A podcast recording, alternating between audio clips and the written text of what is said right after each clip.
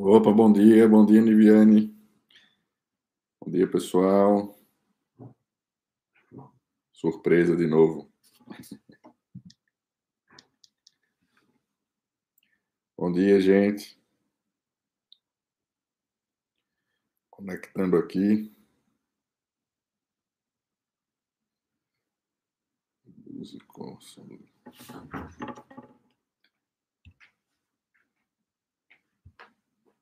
projetado desconectado.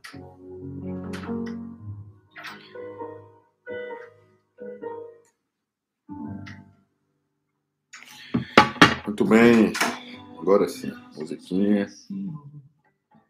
Bom dia, pessoal. Como eu disse, surpresa de novo. A paz, a paz de Jesus para vocês. Vamos partilhar a palavra de Deus. Estou um pouco assanhado aqui. Fui derrubado aqui da cama. A conexão lá na, na Terra da Promessa não permitiu que o diácono estivesse conosco hoje aí. Mas aí estou aqui dizendo sim a Deus para que a gente possa partilhar juntos a palavra de Deus no dia de hoje. Tá bom? Bom dia, bom dia, Alexandre. Aí no sábadozinho, mais ou menos um feriadão. Nada melhor do que a gente partilhar a palavra.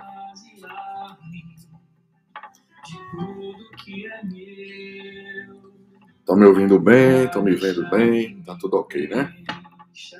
Rapaz, shalom para você. Shalom, Linhares. Linhares está em Patos ainda, não? Tudo que falta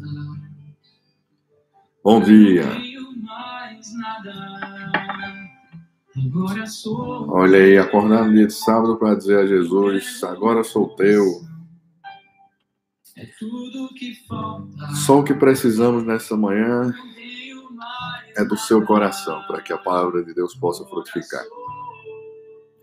Assim como tudo na nossa missão, só precisa do nosso sim apaixonada, abandonadamente teu. Bom dia, Eduardo. Yédia, grande Nilo. Eita, valeu, Nilo. Juliana, bom dia, Juliana. A mãe dos campeões brasileiros aí. Menino, menino para dar, o menino para dar orgulho, viu? Eita, Lara, bom dia. Tudo bem, gente? Que alegria. Agora sou teu. Entrego o meu coração. É tudo que falta. Oh, obrigado. É só o Espírito Santo, Lara. Daniel, cada um tem a visão, né? Daniel ali já dá um bom dia, presidente. Isso aí. Vamos nos abastecer dessa palavra. Sou teu, feliz daquele que tem essa certeza de que é de Deus.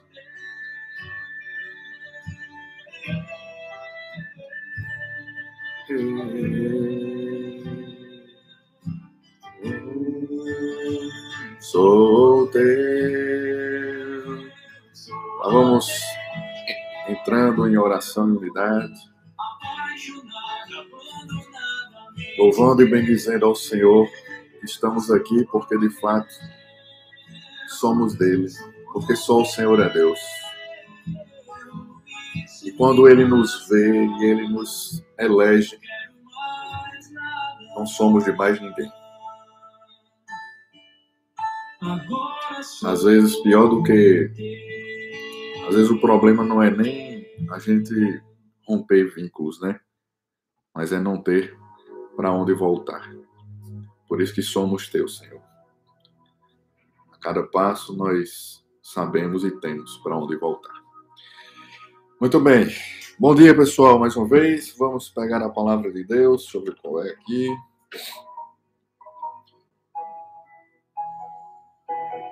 na liturgia de hoje. Evangelho. Acho que dá para a gente fazer as duas. Primeira leitura e o Evangelho também, né? Então vamos começar. Vamos agradecendo a Deus por essa oportunidade.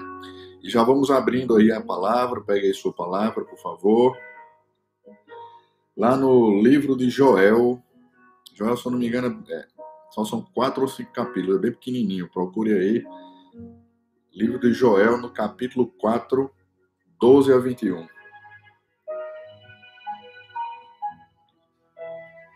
Joel 4, 12 a 21.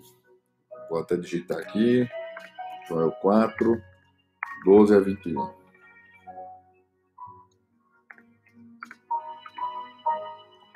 Doze, vinte e um. A gente começa com a leitura de Joel, para achar aqui também, e logo em seguida a gente faz a conexão dele com o Evangelho, né?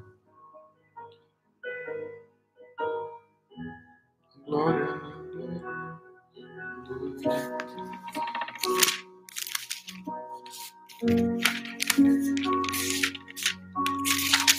Joel.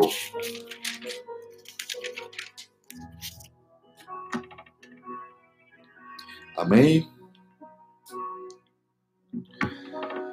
Vamos lá. Joel 4, 12 a 21. Diz assim. Vamos abrir nosso coração e a palavra, tá? E vós. Aliás, perdão. 12.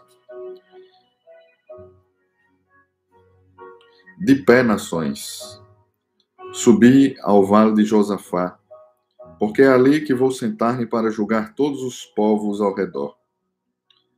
Matei a foice, a messe está madura. Vinde pisar, o lagar está cheio. As cubas trans, transbordam, porque é imensa a maldade dos povos. Que multidão, que multidão do vale do julgamento, porque chegou o dia do Senhor no vale de julgamento.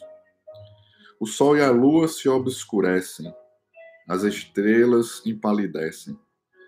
O Senhor rugirá de Sião, trovejará de Jerusalém. Os céus e a terra serão abalados, mas o Senhor será um refúgio para seu povo. Uma fortaleza para os israelitas Sabereis então que eu sou o Senhor vosso Deus, que habita em Sião, minha montanha santa. Jerusalém será um lugar sagrado, onde os estrangeiros não tornarão a passar. Naquele dia, as montanhas destilarão vinho, o leite manará das colinas, todas as torrentes de Judá jorrarão. Uma fonte sairá do templo do Senhor para irrigar o vale das acácias. O Egito será todo assolado. Edom será um deserto devastado, por causa das violências cometidas contra os judeus, e por causa do sangue inocente derramado em seu solo. Mas Judá será habitado perpetuamente. E Jerusalém de idade em idade, vingarei o seu sangue que eu não tinha ainda vingado, e o Senhor habitará em Sião. Palavra do Senhor, graças a Deus. Eita, muito bom. Leitura de, de, da profecia de Joel.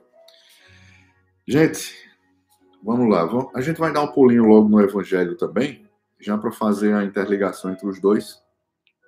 Mas eu já vou logo dizendo a você que essa palavra vem falar para nós de uma felicidade daquele que é fiel.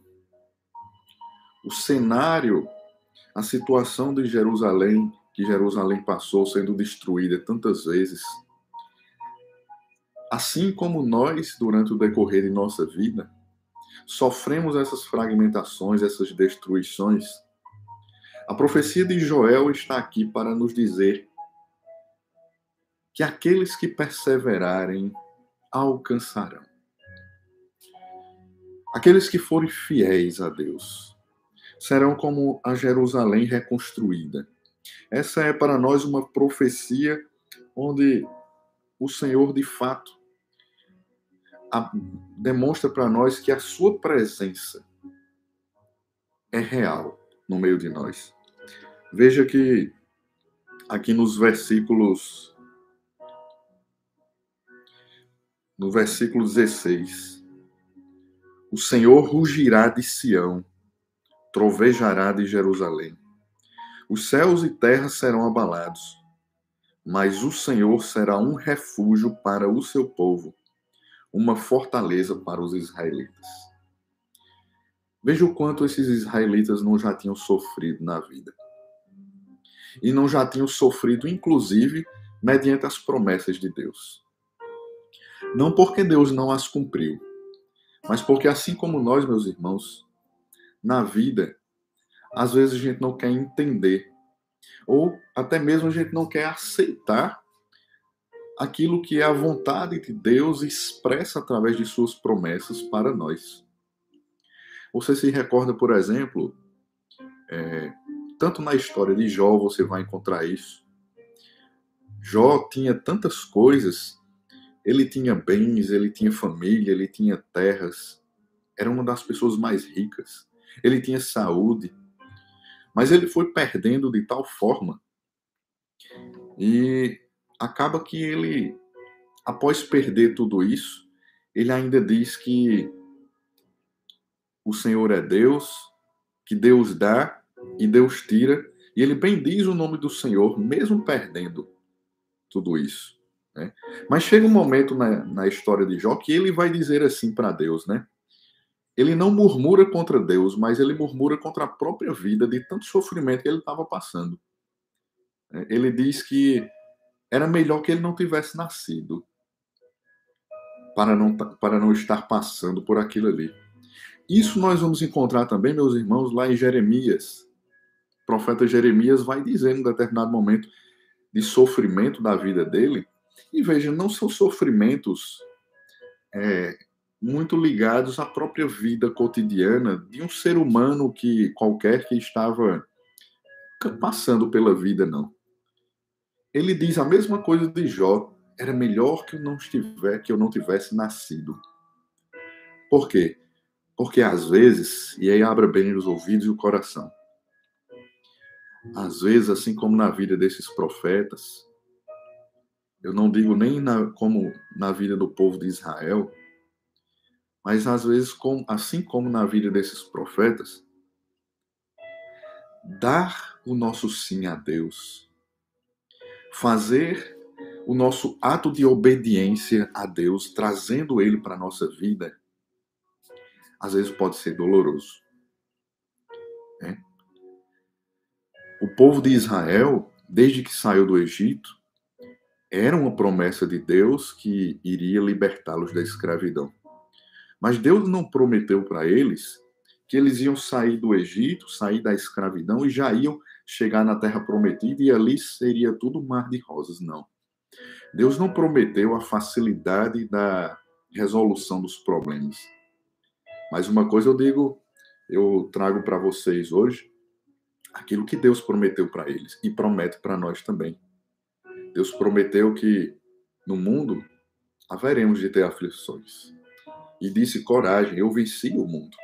E Deus prometeu não a resolução do problema, mas ele prometeu a sua presença. Se tem uma coisa que nós podemos contar a cada momento, é a presença de Deus. Por isso, meus irmãos, esse povo de Israel essa questão da presença, ela está muito sinalizada aqui na palavra a partir justamente dessa figura de Sião. Toda vez na Bíblia que você escutar sobre o Monte de Sião, saiba que era o lugar onde Deus habitava. Lugar da morada de Deus. Por quê? Porque era o lugar. Bom dia, Jalva. Porque era o lugar onde. Foi o lugar onde Davi construiu o palácio dele, para onde depois foi a Arca da Aliança, que era justamente a presença de Deus. Então, é tanto que ele fala aqui, né, no versículo 17: Sabereis então que eu sou o Senhor, vosso Deus, que habita em Sião, minha montanha santa. Jerusalém será um lugar sagrado. Ou seja, aquela montanha foi onde foi construído esse palácio, foi onde foi levado a, a Arca da Aliança, que era de fato a presença de Deus, o Shekinah.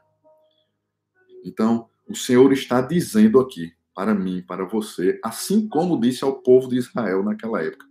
Um povo que, assim como nós, veja se você não se identifica, meu irmão. Assim como nós, primeiro, mantém uma experiência com Deus, sente, toca o sagrado a partir das limitações humanas, nós de alguma forma conseguimos, através da nossa experiência no carisma, na comunidade, na igreja, através dos milagres que vocês já presenciaram, a partir das revelações de Deus, fizemos uma experiência com o sagrado, assim como o povo de Israel fez desde que foram libertados do Egito. Mas uma vez fazendo essa experiência, nós também temos a experiência do povo de Israel no sentido de que ao começar a caminhar pelo deserto até chegar na terra prometida, houve muito sofrimento, houve muita desilusão. Por quê? Porque se esperava que o Senhor fosse, como um passe de mágica, colocá-los na terra prometida. Às vezes, na vida, meus irmãos, a gente só quer o resultado final das coisas, né? E a gente que se esquece que o caminho se faz caminhando. Você, você está sendo forjado no, no seu caminho de santidade, não é só lá no final. Né? Deus é processual. A conversão se dá no caminhar. Aquele povo, o povo de Israel, precisava passar, passar pelo desconforto do deserto. Precisava precisar do maná que caísse do céu, para que, por muitas vezes, eles fossem convencidos dessa palavra que diz aqui, que eu sou o Senhor vosso Deus. Né? Eu sou o Senhor vosso Deus.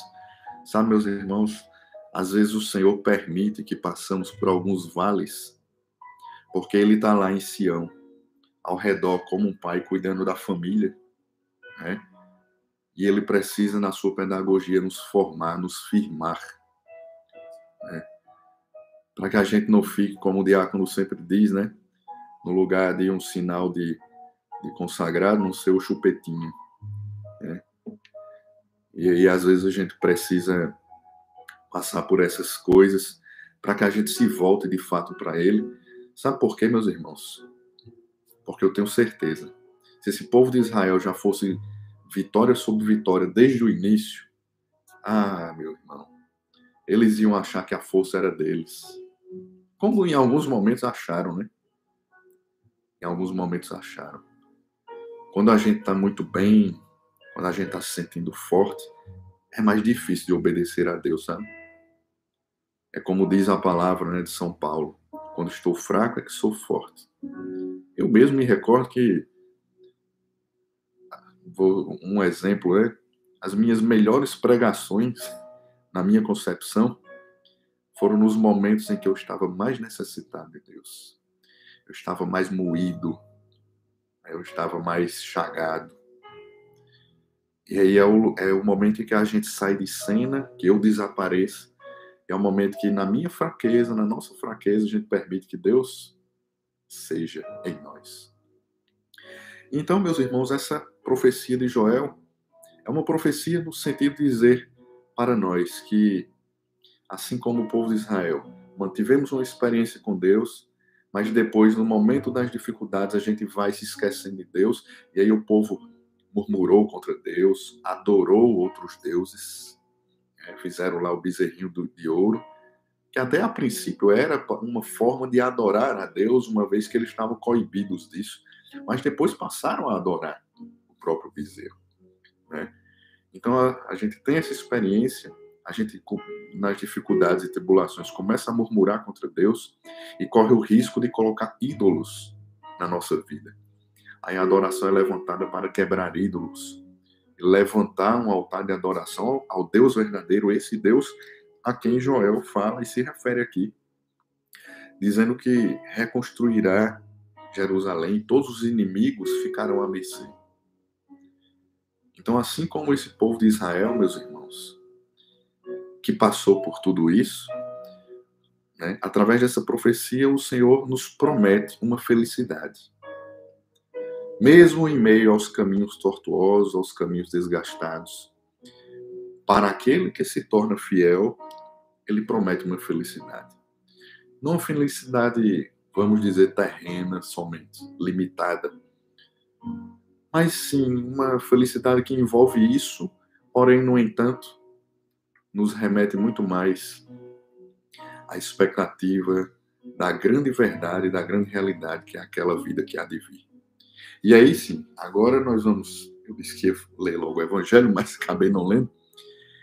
A gente vai para o Evangelho para fazer essa ponte agora. Porque, assim como eu dei o exemplo de Jó e de Jeremias, que murmuraram contra a própria vida, de tão difícil que era, e abram bem os ouvidos e o coração, tão difícil que era seguir a vontade de Deus, seguir o profetismo que eles exerciam, né? no caso nem, é nem de Jó, né? mas de Jeremias, o profetismo de Jeremias, o quanto não é realmente. É muito claro para nós que nem sempre, meus irmãos, estou dizendo isso para que a gente fique fiel, nem sempre é, é, é, é, é um caminho de paz, de serenidade, é, o caminhar com Deus. É saber que, escute bem isso, você que é missionário, você que é irmão de aliança, você que no decorrer da sua vida Escute só. Para fazer a vontade de Deus, faz um esforço gigantesco. Essa é a conotação de Jó, de Jeremias. Às vezes, fazer a vontade de Deus, dar ouvidos a Ele, as renúncias que esse caminho nos exige, elas às vezes podem levar a gente a murmurar contra a própria vida. Por quê? Porque não é fácil porque às vezes é doloroso. Mas feliz. Feliz aquele que, por causa do nome do Senhor, renuncia-se a si mesmo, toma a sua cruz e o segue. Talvez seja, para alguns aqui, seja difícil ouvir isso, né? porque geralmente a gente busca Deus para ter um caminho reto, um caminho tranquilo, um caminho de felicidade. Mas esse caminho está aqui, a pedagogia divina, para nos dizer, meus irmãos. Não adianta viver uma vida num caminho reto, que cheio de felicidades e alegria, se esse caminho não me leva para ele. É, veja que foi assim a vida dos santos. As renúncias que temos que fazer na nossa vida, às vezes renúncias de nós mesmos, das nossas vontades, dos nossos ímpetos, das nossas inclinações, do jeito que nos sentimos, né? a forma como, como somos, o momento de calar, o momento de não, o momento de calar quando o corpo quer gritar, o momento de perdoar quando o corpo quer apontar o dedo, o momento de deixar para trás o que precisava ser deixado para seguir a minha vida missionária. O momento de renunciar momento de renunciar até mesmo à entrega do marido, da esposa, para a missão, os missionários de aliança. O momento de renunciar a uma vida financeira talvez mais tranquila e confortável por causa de Deus, por causa da missão, porque é vontade de Deus. Não é um caminho fácil. Né? Mas há uma promessa sobre nós há uma promessa sobre nós. E por isso, minha gente, que lá no Evangelho, que é bem curtinho, Lucas 11, 27 a 28, vou ler para vocês rapidinho, para a gente fechar essa, essa reflexão. Lucas 11, 27 a 28. Veja o que diz. Enquanto ele assim falava, uma mulher levantou a voz do meio do povo e lhe disse: Bem-aventurado o ventre que te trouxe e os seios que te amamentaram. Mas Jesus replicou: Antes, bem-aventurados aqueles que ouvem a palavra de Deus e a observam. Ei. Olha. Quem foi? Quem foi que amamentou Jesus? Aqui há um reconhecimento de que Jesus é Deus. Né? E se diz: Bem-aventurados Bem-aventurado o ventre que te trouxe e os seios que te amamentaram. Todos nós sabemos né, que foi o ventre de Maria, que foram os seios de Nossa Senhora que amamentaram Jesus. Foi no ventre de Maria que Jesus foi gestado. Passa por Nossa Senhora. Nossa Senhora é aquela Sião que nós lemos na profecia de Joel antes. Por quê? Porque eu disse a vocês que se é o lugar da morada de Deus, o lugar onde Deus habitou, pronto. Para nós aqui no evangelho de hoje se traz essa imagem de que o ventre de Nossa Senhora, por isso que se faz essa analogia, o Monte de Sião é uma prefiguração de Nossa Senhora, porque foi nela que primeiro Deus habitou. Jesus, no caso, né? A pessoa encarnada de Jesus. Já existia desde todo o tempo. Mas para se fazer homem, carne, ele habitou no seio, no ventre de Nossa Senhora. Por isso, meus irmãos, que a imagem de Maria é para nós um exemplo daquele que faz a vontade de Deus. Mas, mas escute, preste bem atenção nisso. Maria é essa Sião, é esse lugar da habitação de Deus porque, claro, Jesus é Deus.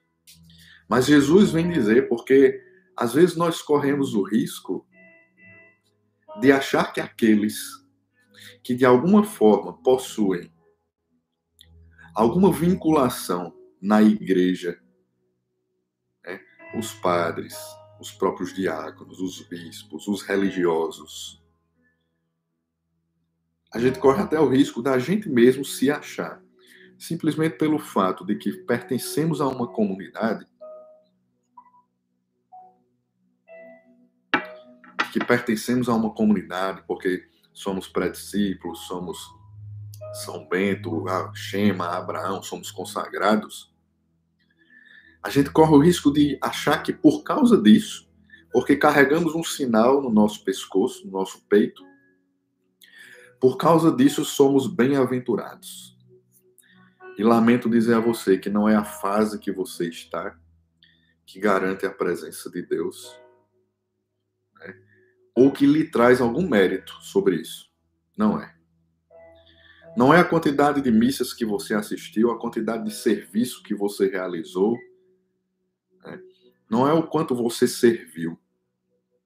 Mas veja, porque nós corremos o risco de estar fazendo tudo isso não importa o que eu. Não, não é nem tanto o que faço, o que eu faço, mas é o que eu amo. Eu corro o risco de estar realizando milhares de coisas, de até mesmo ser um ativista dentro da comunidade, dentro da igreja, mas ter essa vinculação e achar que Maria, meus irmãos, ela não foi grande, ela não é grande simplesmente por ter tido Jesus em seu ventre e amamentado Jesus mas muito mais. Jesus está dizendo aqui para nós, e falando da mãe dele, dizendo que ela não é grande só por isso, mas ela, tá, ela é grande, ela é uma mulher digna de veneração, porque antes, bem-aventurados aqueles que ouvem a palavra de Deus e a observam. Meus irmãos, Maria é grande, Maria é digna de veneração. É exemplo para nós, porque ela fez a vontade de Deus. Não bastasse levar Jesus ser lugar da morada de Deus, se ela não tivesse feito a vontade dele. Em toda a sua plenitude, em toda a integralidade. É por isso que ela é a mãe da promessa. É. Eu digo a você agora, meus irmãos, seja você na manhã de hoje lugar não da habitação do pecado, não da habitação da transgressão, não da habitação do inimigo, não da habitação do orgulho nem da soberba por carregar um sinal, de se achar que é maior do que o outro, né? mas seja hoje, você seja hoje lugar da habitação de Deus. Que o Senhor possa olhar para você hoje e dizer a você, te chamar de Sião, sabe? Olhar para o nome de cada um aqui e dizer que você possa ter essa consciência que no dia de hoje eu escolho Deus, porque só o Senhor é Deus. Eu escolho que Deus seja habitação em mim. Porque de fato ele já está aí no seu coração, ele já habita você. Por quê? Porque você tem aí dentro de você um Espírito Santo. E se você tem o Espírito Santo, se apegue a ele, não abafe.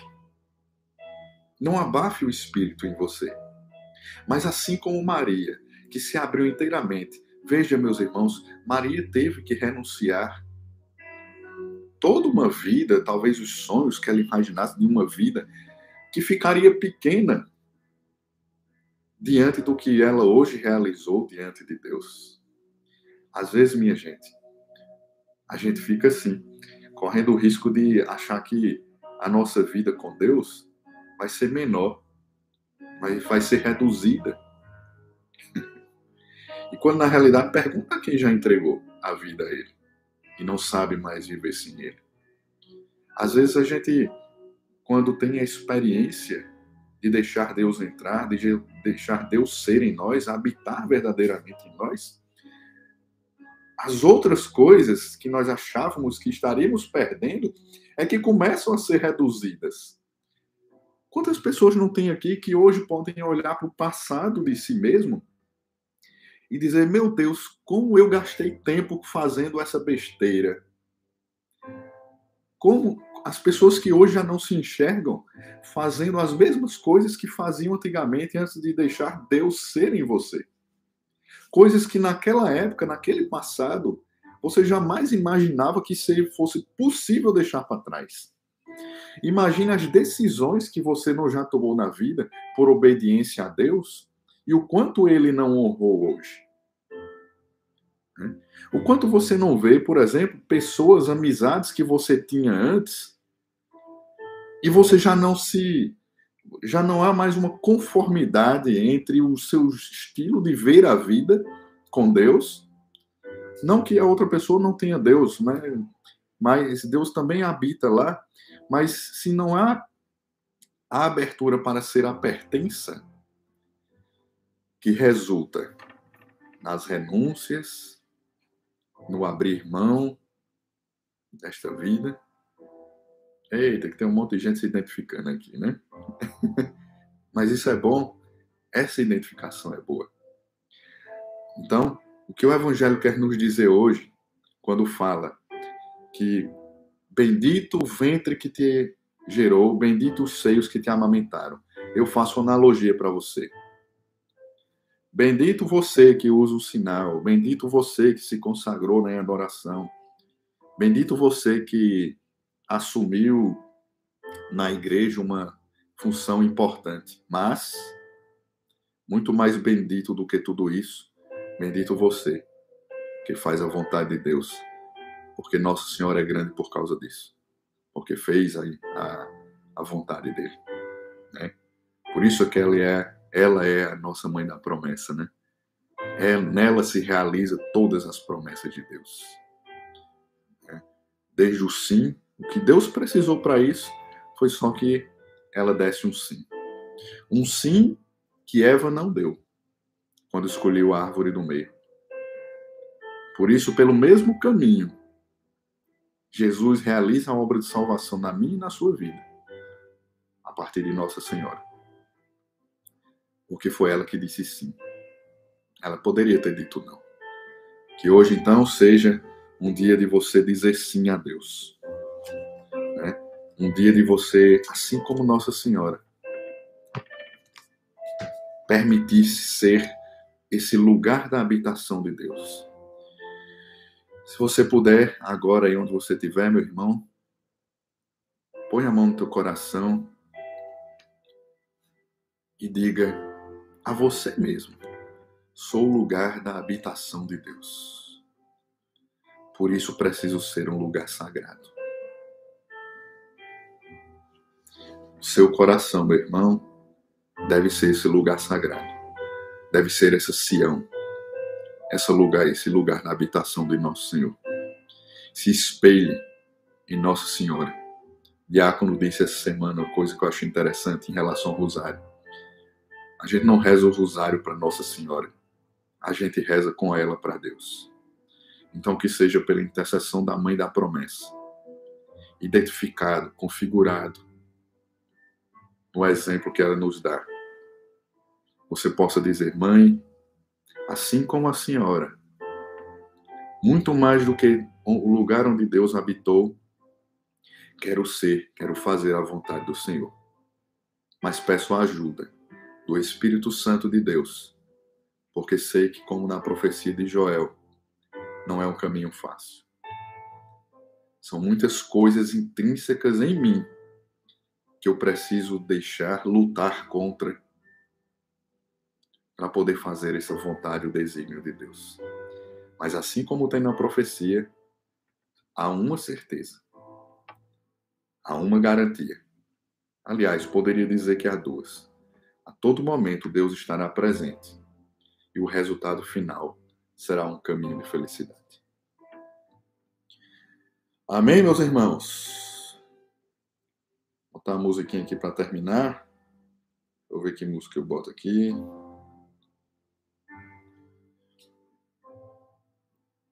essa daqui. Essa daqui não. Só para a gente ir terminando aqui, vocês ficarem com essa. Com essa imagem. Vão. Aproveitem esse tempinho aí, vão. E vão fazendo. Dando like lá. Dando like, compartilhando. E eu nasci para te chamar de pai. Você nasceu para isso, andar do lado de Deus. Desde o ventre da minha mãe. Eu sou povo exclusivo seu. Eu sou abençoado. Se vivo obediente, deu certinho. Olha aí, todo dia. Olha o caminho. Todo dia o pecado vem. Me chama. Todo dia as propostas vêm. Me faz o quê? Me chama. Reza com essa música, meu irmão. Reza com essa música para completar a nossa partilha. Mas eu escolho Deus. Lugar da habitação de Deus. Todo dia. Já morri para minha vida. Mas eu escolho Deus. Eu escolho ser amigo de Deus. Eu escolho Cristo todo dia. Já morri pra minha vida e agora eu vivo a vida de Deus. Senhor, eu nasci para te chamar de amor. Foi para isso, meu irmão. Você nasceu. Por mais que seja difícil. Não estou menosprezando aqui a dificuldade, a dor que é escolher Deus. Mas a palavra está cheia de exemplos aí. E se lembre sempre: temos a garantia da presença dele e a garantia do resultado seja a felicidade dele. Se vivo obediente.